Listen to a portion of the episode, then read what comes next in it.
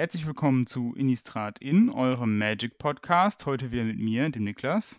Und mit mir, mit Sebastian. Und wir haben heute das erste Mal einen ganz besonderen ähm, Gast bei uns, und zwar den Markus. Hallo, mein Name ist Markus. Ich darf heute zum Thema Cube hier Gast sein. Äh, ich spiele selber äh, Magic seit Nemesis und äh, also schon eine ganze, ganze Weile. Ähm, ja, und äh, bin derzeit in allen Formaten unterwegs, aber natürlich eine ganz besondere Faszination geht bei mir immer von den Limited-Formaten und da eben auch vom Cuben aus. Genau, das ist unser Thema heute.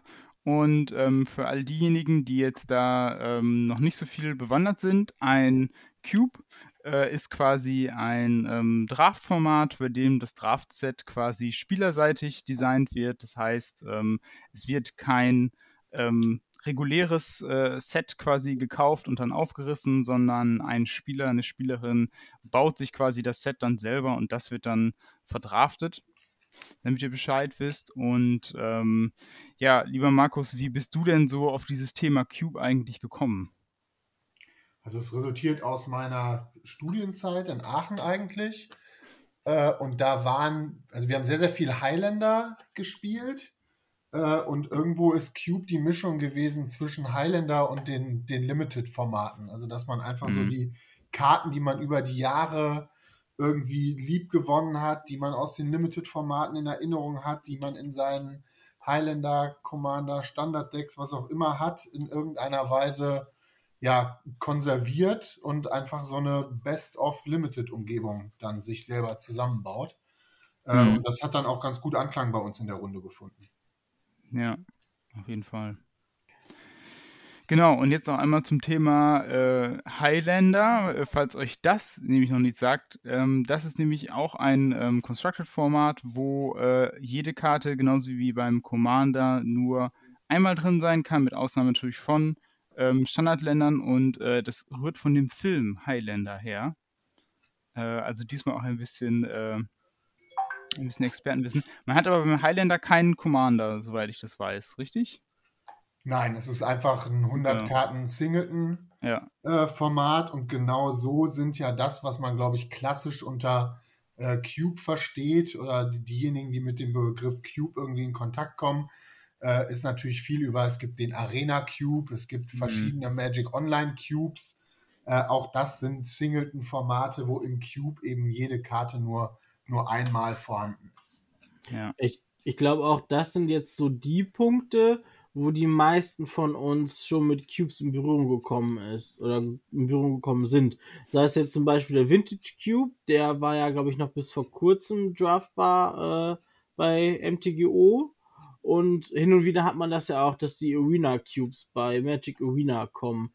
Die erfreuen sich ja auch immer ziemlich großer Beliebtheit. Genau. Ja, der Vintage Cube wurde beispielsweise jetzt am Wochenende noch ganz groß gedraftet, weil der Teil von dem, von dem Mox-Event war, was ja mit, ich glaube, insgesamt 70.000 Dollar äh, dotiert war. Also das war schon ein Genuss, da den, den High-Stakes Cube Draft zu sehen, den Nathan Steuer für sich entschieden hat. Ja, guck. da bist du auf jeden Fall mehr an der Szene unterwegs als ich. Ja, das war mein, mein Samstagabend. Ja. ja. Ähm, aber wenn wir jetzt nochmal ähm, zurückgehen, ähm, Markus, so deine ersten, ersten Gehversuche beim, beim Cube, äh, was hast du da unternommen? Oder was, was war da so dein, dein Ziel? Also ich glaube, Cube damals, also ich bin ja jetzt schon ein paar Jahre dabei, ist noch ist irgendwie deutlich anders gewesen, als es heute ist. Also mhm. ähm, es fehlten natürlich einiges an Sets, äh, sodass das, ich sag mal, eine eine schöne Kartensammlung von Lieblingskarten war, die nach mhm. und nach dann so gefeilt wird, äh, dass gewisse Archetypen einfach sich rauskristallisiert haben und das Ganze sich mehr wie ein ordentlich designtes Magic-Set hat draften lassen. Aber ich sag mal, in der, in der frühen Phase gab es doch immer wieder Probleme, dass gerade die Agro-Decks gar nicht so richtig guten Support in so einem Cube haben. Das ist, glaube ich, ein Thema, wenn man heute aktuell über Cube spricht, äh, etwas, was, ich sag mal, größtenteils gelöst ist. Das heißt, man kann auch in einem Cube sehr schön das Spektrum von Agro bis Kontrolle bis Combo eigentlich sehr, sehr gut abdecken. Und ich glaube, heute ist es, geht es weit darüber hinaus, äh, über eine, eine Sammlung an Lieblingskarten, doch deutlich mehr hin äh, Richtung, man designt sein eigenes Magic-Set, man überlegt sich äh, Themen, die der Cube haben soll. Es gibt irgendwie Beschränkungen, wie zum Beispiel so ein Arena-Cube, heißt ja, es sind nur Karten, die in Arena legal sind. Das Ganze kann man über Legacy, Modern, Pioneer, äh, aber auch über irgendwelche Tribals oder Commander Cubes machen. Und so pickt sich da, glaube ich, jeder Cube-Designer so sein Thema raus, was ihn interessiert. Aber ich glaube auch ganz, ganz wichtig, was die Spielgruppe interessiert. Ja, genau. Also das ist ja auch so ein Ding. Ähm, man muss dann ja auch immer die ja, sieben anderen Personen, also beim Acht-Personen-Draft immer die sieben anderen Personen finden. Und ähm, die müssen ja auch äh, irgendwie Spaß haben. Und da ist ja gerade wichtig, was du gerade gesagt hast. Man muss halt versuchen, dann auch verschiedene Decktypen irgendwo zu supporten und auch, dass so jeder, der, ich meine, natürlich, wenn wir jetzt über Draft quasi als, ich sag mal, aus der Spike-Perspektive sehen, dann ist natürlich klar, okay, ich äh, weiß, was ist mein Pick 1 in diesem Set und ähm, dann versuche ich irgendwie das bestmögliche Deck zu bauen. Aber ich glaube, jeder von uns hat, glaube ich, auch irgendwie Strategien und Farben und was, wo er gerne zu Hause ist und wo er, wo er Spaß dran hat. Und ähm, letztendlich muss dann auch, ja, die Leute, die dann das spielen, sich auch irgendwie dann auch wiederfinden. Und dann findet man dann am meisten natürlich auch irgendwo Rückhalt, wenn ähm, ja, verschiedene Archetypen, ne? also Aggro, Midrange, Control, vielleicht auch irgendwie so ein paar äh, Combo-Möglichkeiten irgendwie da drin sind und jeder sich so ein bisschen abgeholt fühlt dann auch.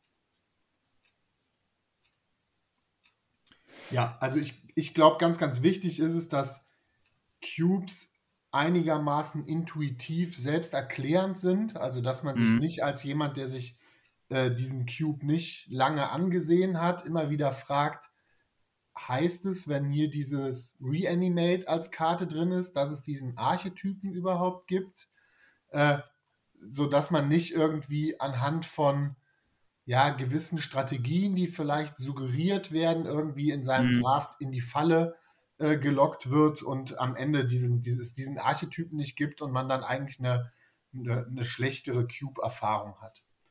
Ich glaube ja. glaub allerdings viel wichtiger, wenn wir uns einfach mal angucken, wie cuben wir denn heute. Also wir haben seitdem, seitdem ich dann hier äh, in, in Ostwestfalen wohne, äh, mal versucht, das ist jetzt zur Corona-Zeit natürlich ein bisschen eingeschlafen, das, den Barbecue als Event irgendwie hm. zu etablieren. Ich glaube, wir sind mittlerweile bei Iteration 7. Hm. Ähm, das heißt, wir haben einen großen Cube-Samstag mit zwei Drafts und Essen zwischendurch, äh, wo wir zuletzt, glaube ich, bis äh, abends um 11 mit 16 Leuten in zwei Draftpots verschiedenste Cubes gespielt haben. Und da sind die Voraussetzungen der Spieler einfach wahnsinnig unterschiedlich.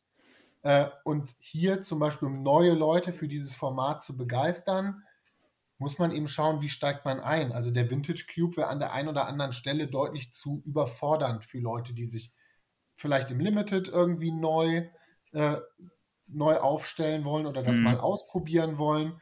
Ähm, und ich weiß gar nicht genau, was ihr bei den Barbecue-Events für Cubes hier gespielt habt.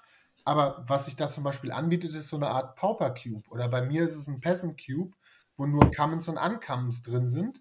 Einfach um ein bisschen das Power-Level nach unten zu ziehen und äh, den Leuten gegebenenfalls längere Spiele zu ermöglichen und nicht einfach über Synergien, die man vielleicht nicht kennt, weil sie aus Magic Sets sind, die lange vor dem, wo man selber eingestiegen sind, ja. ist, äh, herrühren. Ja, das. Ja, also ich muss sagen, mir gefällt das persönlich natürlich sehr gut. Also äh, auch für, für Erklärungen ähm, für euch. Also ähm, Markus hat da sehr unterschiedliche äh, Cubes, hast du ja eben schon gesagt. Und ich sag mal jetzt einen, ich sag mal, den eher klassischen, eher so an Vintage angelehnten Cube, ähm, wo dann das Power-Level äh, der einzelnen Karten noch relativ hoch ist und wo man auch nicht unbedingt unterstellen kann, dass viele Leute die Karten kennen, was zu einem gewissen Grad natürlich in Ordnung ist. Ähm, aber wie du schon gerade sagst, es kann dann halt passieren, dass man halt irgendwelche ja, merkwürdigen Synergien oder Interaktionen dann einfach übersieht, ähm, weil, weil die Karten natürlich auch irgendwie aus einer Zeit sind, wo man natürlich nicht irgendwie so richtig hinkommt. Aber ähm, das, das andere Beispiel von diesem ähm, Peasant bzw. Pauper Cube, Ähm, ich glaube, da haben viele Leute da auch deutlich mehr noch Anschluss gefunden, ähm, einfach weil es sich ein bisschen wie ein traditionelleres Draftformat oder wie ein aktuelleres Draftformat äh, spielt, auch mit verschiedenen ähm, Strategien, die dann möglich sind und auch mit verschiedenen ja, mit verschiedenen Ansätzen, ähm, wie man spielen kann. Und ich glaube, da hat, haben die meisten Leute eigentlich immer es geschafft, ein sehr äh, ein sehr funktionales Deck äh, zusammenzubauen. Obwohl wir gerade schon beim Thema Bauen sind, ähm, Markus, was würdest du sagen, was ist denn so am, also wie, wie schafft man das, diesen Cube eigentlich? Weil es sind ja dann, ähm, wir haben noch gar nicht darüber gesprochen, also ähm, mindestens sind es, glaube ich, 360 Karten und es ist aber auch möglich, bis auf 720 Karten ähm, hochzugehen. Im Prinzip gibt es da keine Regel für. Ja. Ne? 360 äh, Karten sind halt genau so viele, wie man für einen 8-Mann-Draft irgendwie braucht. Mhm. Äh, und ich würde mal sagen, so die gängigste Cube-Größe sind die, die 540 Karten. Mhm. Äh, das heißt, man schafft es durchaus eine gewisse Unsicherheit dabei zu haben, dass man nicht weiß, okay, jede Karte wird im Draft geöffnet. Mhm. Und trotzdem ist der Kartenpool einigermaßen klein, um auch irgendwie engere Archetypen wie beispielsweise Combo-Decks, ich denke jetzt an Kiki-Jiki und Pestamite, äh, die eben auf bestimmte Karten, wovon es nicht viele verschiedene Versionen gibt, angewiesen sind, in so einen Cube zu integrieren. Aber ja. wenn man die Größen anpassen kann, kann man auch zum Beispiel sagen, okay, ich mache jetzt einen Cube mit 720 Karten und dann kann man den auch ganz schön sealed spielen. Genau, das ist, glaube ich, so die Haupt, Attraktion an den 720 Karten, dass man mit acht Leuten auch Sealed Deck spielen könnte. Ja, genau. Und ähm, wenn du das dann ähm, baust, ist das dann, also wie viel davon ist tatsächlich, wo du am Schreibtisch sitzt und sagst, okay, die und die Karte, das passt und das passt, und wie viel davon ist tatsächlich ausprobieren, sage ich jetzt mal. Also wie viel Zeit musst du dann ins Testen und so weiter auch irgendwo stecken? Also ich glaube, man kann es nicht vergleichen mit dem typischen Modern Deck, wo man über mhm. Testen irgendwann sagt, die Karte ist gut zu gut, mhm. zu schlecht, gerade gut genug, ähm, sondern es, für mich ist es immer der Treiber, was möchten die Leute gerne spielen. Also man kann mhm. sich, äh, ich, ich glaube, einer dieser, eines der typischen Beispiele sind die Agro-Decks im Cube. Mhm. Die typischen Agro-Decks sind äh, sehr, sehr weiß oder sehr, sehr rot. Ähm, und es gibt durchaus Leute, die Cube spielen wollen und sagen, ich habe aber überhaupt keine Lust, irgendwie Mono-Rot zu spielen, weil ich im Cube irgendwie etwas wildere Dinge machen möchte, irgendwie was Neues ausprobieren möchte, kreativer sein möchte. Äh, und Burn kann ich im Modern spielen, so ungefähr. Mhm. Äh, das heißt, die sind teilweise relativ unbeliebt. Also so kenne ich es aus verschiedenen Cube-Runden. Mhm. Ähm, und wenn das beispielsweise der Fall ist, äh, und so ist es bei mir im Vintage Cube jetzt, äh, dann macht es wenig Sinn zu sagen, ich versuche auch noch ein schwarzes Agro-Deck den Leuten anzubieten, mhm. die Nachfrage nach den anderen nicht schon hoch genug ist. Ähm, ja. Und es mag sein, dass ein schwarzes Agro-Deck auf dem Papier ein sehr, sehr gutes Deck ist, aber wenn es keiner haben möchte, dann sollen die Leute lieber die schwarzen Karten haben, die sie haben möchten. Und es macht halt deutlich mehr Spaß, mit dem Gonti den Mox vom Gegner zu klauen. ja, das kann ich mir vorstellen. Aber äh, ich erinnere mich noch an den großen Wunsch, dass man Storm mit in den Cube reinpackt, dass die Leute Storm draften können. Ja, also in der aktuellen Vintage Cube Liste, die ich jetzt umgestellt habe, ist Storm mit drin. Ja. Aber was nochmal ganz interessant ist, was du jetzt auch gesagt hast, ist wirklich, dass bei diesen Cube Drafts sehe die Leute auch die Decks spielen wollen, die aus, wo sie ausprobieren wollen, was funktioniert. Bei einem normalen, ich sag mal jetzt mal normalen Draft, würde es ja oft die Logik so gehen, okay, ein Deck wird ein bisschen vernachlässigt, weil die Leute das nicht draften wollen. Das heißt aber, dass die Leute, die dann doch da reingehen, ähm, dann quasi bessere Chancen haben, weil die Karten ja komplett, also das Deck ja komplett offen ist.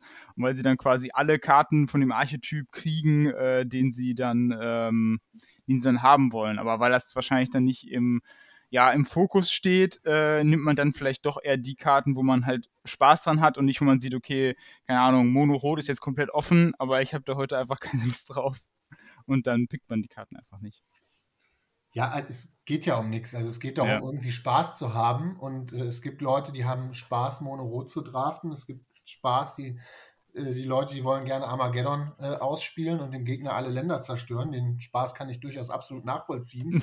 Aber es gibt äh, Leute, die wollen irgendwie wild Mischras Workshop ausprobieren äh, und zu gucken, ob sie damit irgendwas anstellen können. Ja, ja, auf jeden Fall.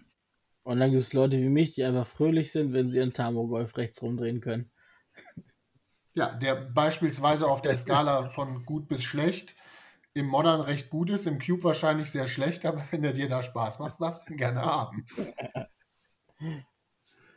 Ja, das stimmt. Dann hast du ja noch eine ganz interessante Sache aufgebaut. Ich habe ihn jetzt leider noch nicht gedraftet, aber du hast ja einen ähm, One-Drop-Cube gebaut, also einen Cube, wo quasi nur ähm, Karten drin sind, die quasi ein Mana kosten. Und da würde mich interessieren, wie du da auf die Idee gekommen bist und was dich daran so gereizt hat an diesem Thema. Wir wollten was, was Neues ausprobieren damals in Aachen und die Idee habe ich übernommen von einer niederländischen äh, Cube-Gruppe, die auch so ein Cube Vitational, die sitzen, glaube ich, hauptsächlich in Amsterdam, wo die wirklich jeden Monat ein Qualifikationsturnier für dieses Cube Vitational am Ende des Jahres machen. Also auch sehr, sehr großartige Veranstaltung.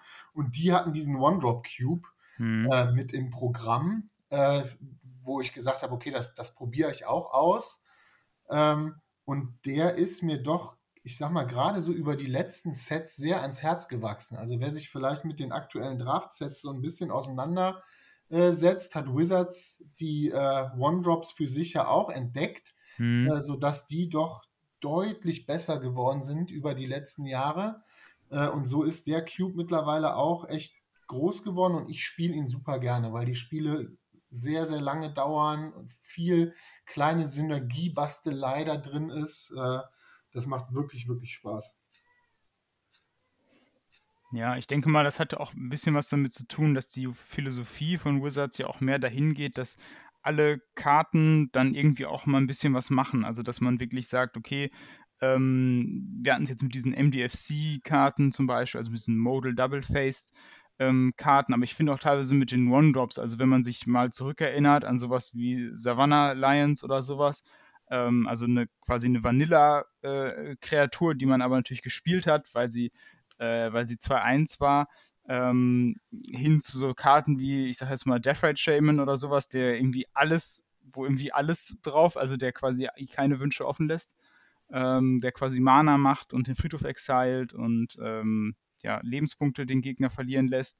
Ähm, dadurch ist, glaube ich, das auch an sich interessanter geworden. Das ist ein sehr moderner Aspekt, weil ich sag mal, vor fünf, sechs, sieben Jahren hätte man bestimmt auch genug Karten gehabt, aber das Draft, also das, das Spiel wäre halt lange nicht so interessant gewesen, weil halt die ganzen Fähigkeiten auf diesen Kreaturen jetzt auch in den letzten Jahren erst dazugekommen sind, so vom Design her.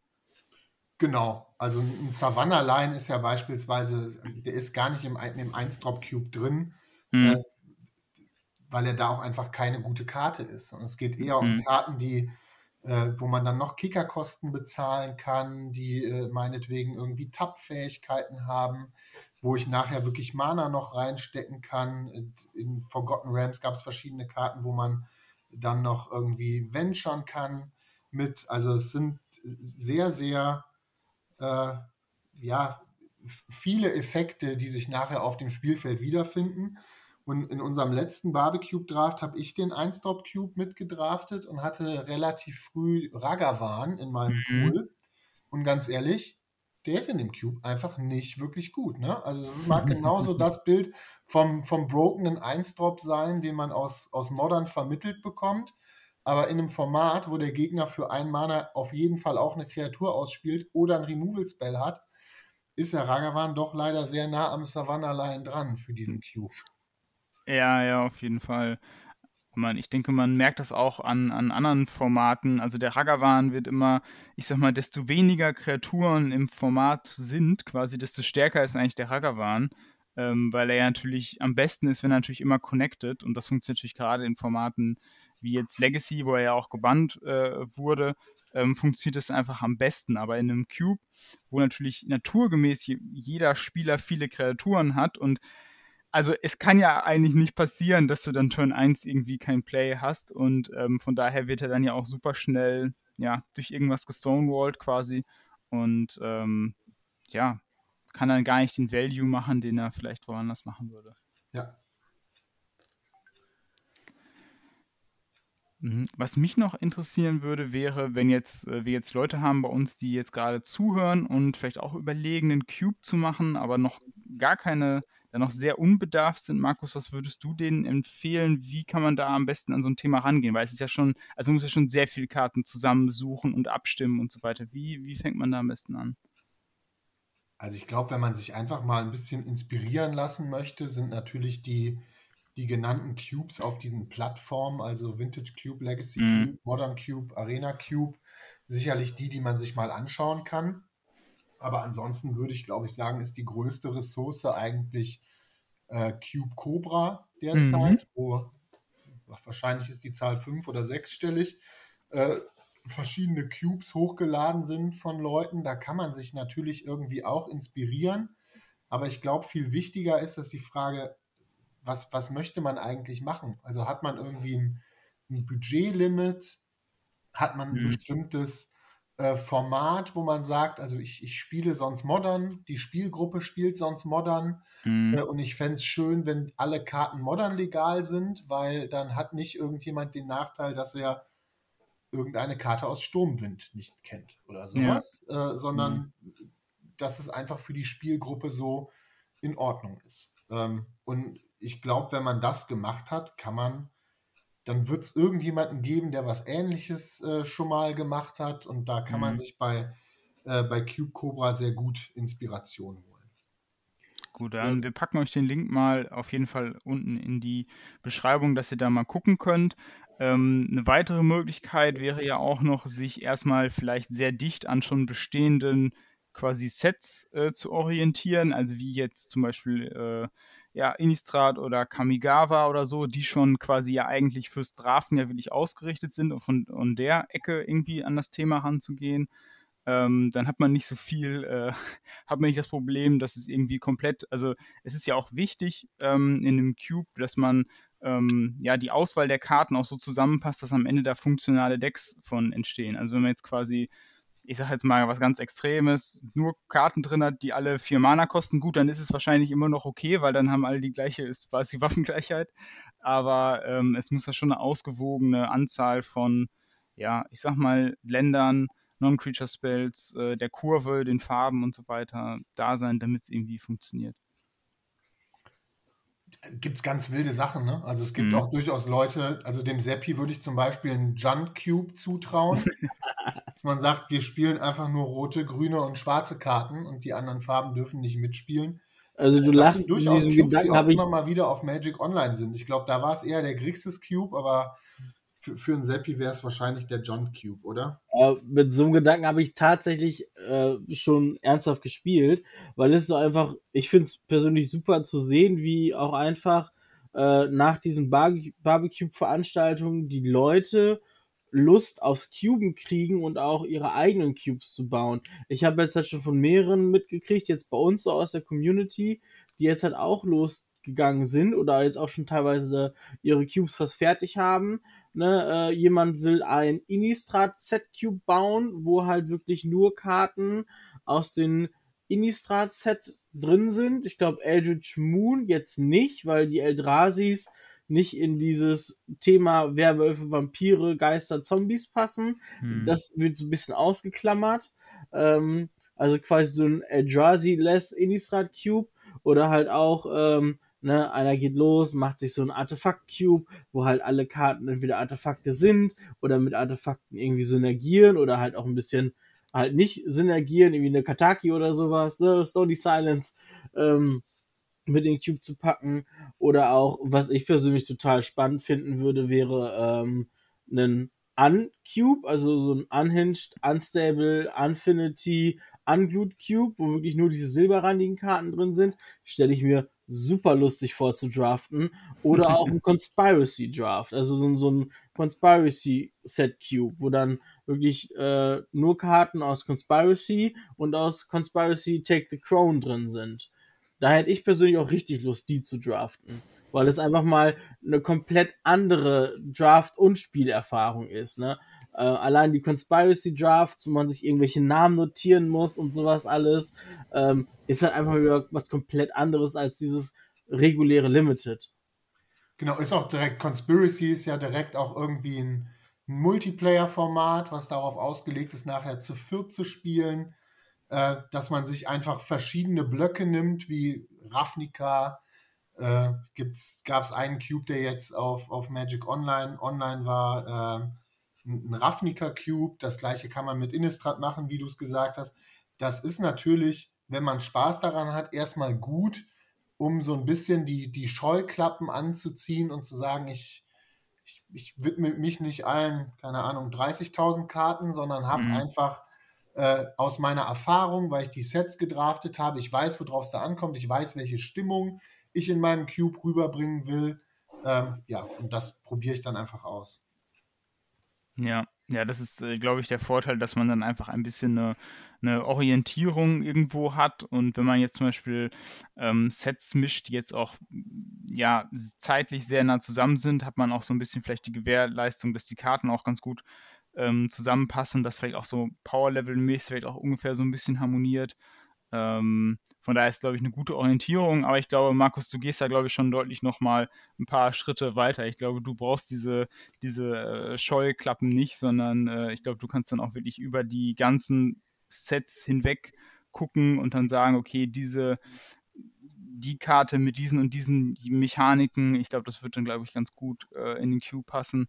Ähm, ich glaube, das ist dann sowas, was man als äh, Fortgeschrittener oder wie man es auch immer bezeichnen möchte, äh, dann glaube ich schon machen kann.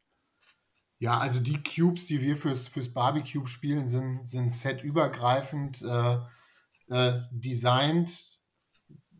Ich bin aber doch durchaus auch sehr, sehr großer Verfechter dieser Set-Cubes. Mhm. Das ist so ein bisschen die, die Leidenschaft der letzten zwei, drei Jahre, äh, dass man sagt, ich versuche, aber ich, da stecke ich null Designarbeit rein. Da geht es nur darum, äh, die Karten aus einem Set so zu sammeln, dass man sie so zusammenstellen kann, äh, dass man die Draft-Erfahrung quasi konservieren kann. Dass ich also mhm. jetzt kein neues Display Onslaught kaufen muss, um Onslaught zu draften, äh, sondern ich habe die entsprechenden Karten hier in ausreichender Anzahl und Häufigkeitsverteilung da, dass man daraus einfach entsprechend Booster basteln kann, um Onslaught oder eben den ganzen Block zu draften. Ja, und ich denke mal, was auch so bei so Sets wie äh, Innistrad, Ravnica und so weiter eine Rolle spielt, ist auch, ich denke ich, auch bei vielen einfach der Flavor. Also das sind ja so die, oder Sendika von mir aus, das sind ja auch so die Planes, wo ähm, ja viele Leute entweder angefangen haben oder wo sie sehr viel Spaß äh, mit hatten und auch mit den, mit den Charakteren und so weiter viel anfangen können. Und ähm, ich glaube, das spielt natürlich auch immer äh, bei vielen Leuten, glaube ich, mit rein, weil sie diese Karten einfach so gerne haben und man natürlich für diese Karten dann einen Platz irgendwo findet im Magic-Universum, ähm, den man vielleicht sonst nicht hat, weil die Karten sonst eben aus den ganzen Constructed-Formaten rausfallen. Noch ein bisschen beim Commander, du hast am Anfang gesagt, zu diesem Thema Spiel, also quasi eine Sammlung, mit der man spielt. Und ich glaube, wir sind damals, also Sebastian, ich glaube, wir sind damals auch ein bisschen so mit diesem Einsatz, äh, mit diesem Ansatz an Commander herangegangen. Aber ich denke, in den vergangenen Jahren hat sie das auch so überholt, weil einfach so viele Karten, also auch von Wizards selber für Commander auf den Markt geworfen wurden,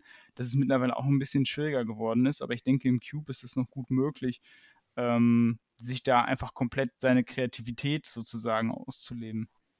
Genau, also es gibt wahrscheinlich in jedem Cube äh, irgendwo so die, die Lieblingskarten, die dann äh, dann doch einige Updates überleben, obwohl sie vielleicht so rein als Power-Level-Betrachtung äh, dann doch nicht mehr mit äh, in diesem Cube drin sein dürften. Mhm. Ähm, und genau das war eigentlich ganz ursprünglich die Motivation, wie ich dazugekommen bin. Also man hat gemerkt, wie immer mehr Karten, die einem irgendwie aus Standard-Sets oder aus früheren Iterationen von Highlander-Decks gefallen haben, die durch neue, bessere Karten ersetzt wurden, einfach im, im Ordner gelandet sind. Und irgendwann hat man gedacht, boah, ich habe aber irgendwie eine gute Erinnerung mm, an diese Karte. Ja. Und wenn die Karten nachher im Cube landen, gibt es zumindest irgendwo einen Platz, wo, ähm, ja, wo diese Karte irgendwie weiterlebt. Äh, und ich glaube, da man im Cube ja nicht darauf angewiesen ist, rein das Power-Level in den Vordergrund zu stellen,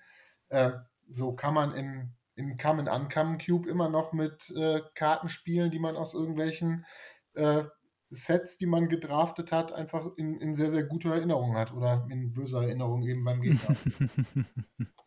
ja, man unterschätzt das halt auch mal schnell, ne? Ähm, was für ein Power-Level One-Drops haben oder was für ein Power-Level die Commons und Uncommons haben können. Ne? Also als, als wir das erste Mal den Passion Cube gedraftet haben, habe ich auch gedacht, ja gut, Commons, Uncommons, ne?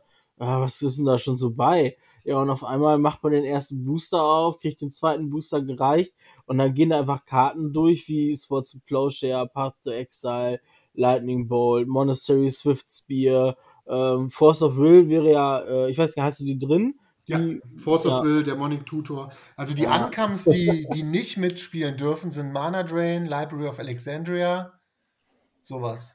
Ja, aber das ist halt auch schon komplett absurd, was das Power Level angeht. Oder ja. Genau. Das stimmt.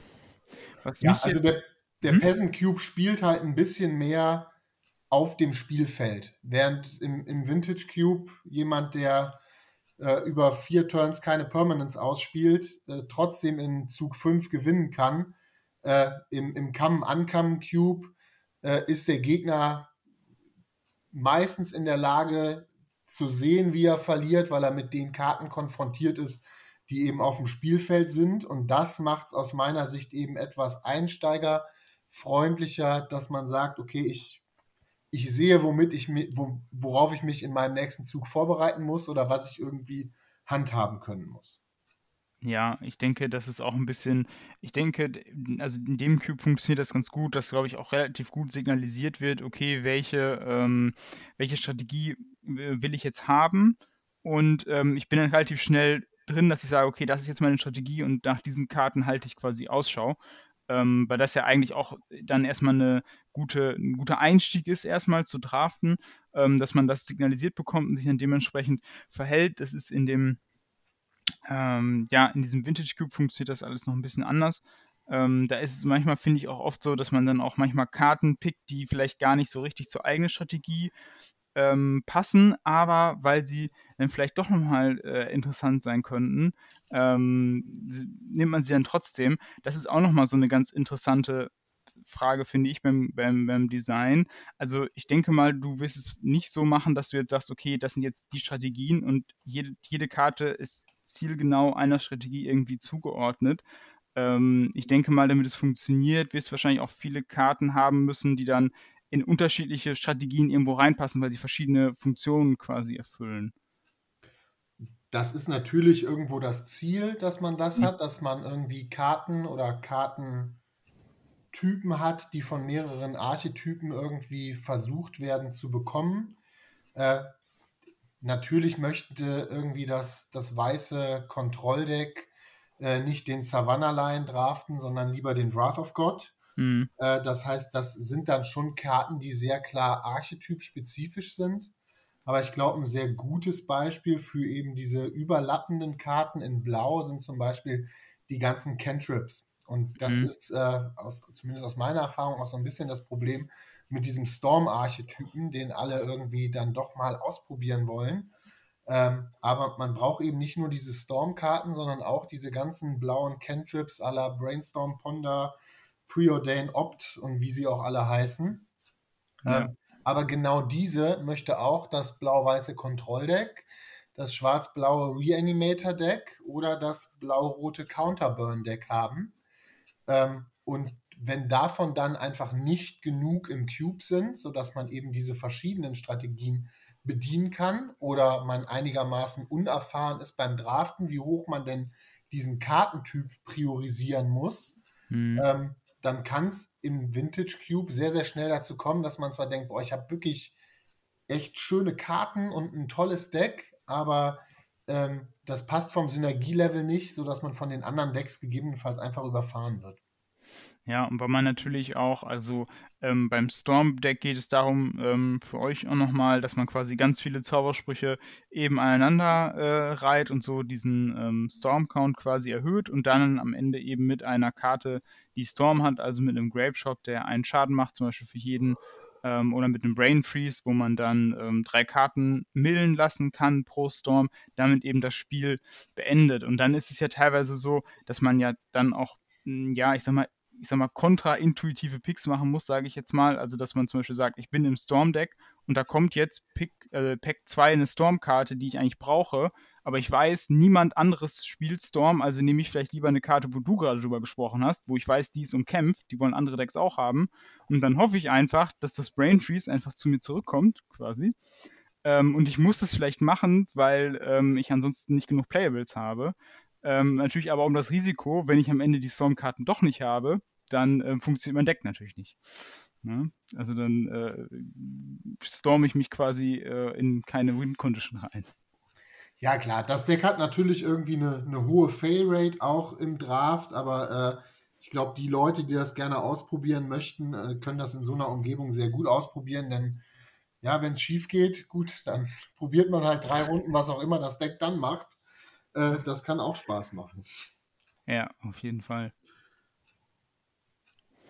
Ja, ich denke, das ist auch das, was irgendwie den Cube auch ausmacht. Das hast du auch eben gesagt, dass man eben versucht, Interaktionen zu finden, ähm, die man vielleicht vorher noch nicht ausprobiert hat ähm, oder Karten zusammenzuspielen, die man vorher eben noch nie äh, zusammen hatte und ähm, das gibt einem halt einen Cube, weil eben normale Draft-Sets sind eben in diese verschiedenen ja, Set-Typen irgendwo eingeteilt und ähm, ja, diese Karten dann irgendwie mal so zusammenzuwerfen, das ist, glaube ich, das, was äh, sowohl beim Bauen als auch beim Spielen so den meisten Spaß macht. Ja.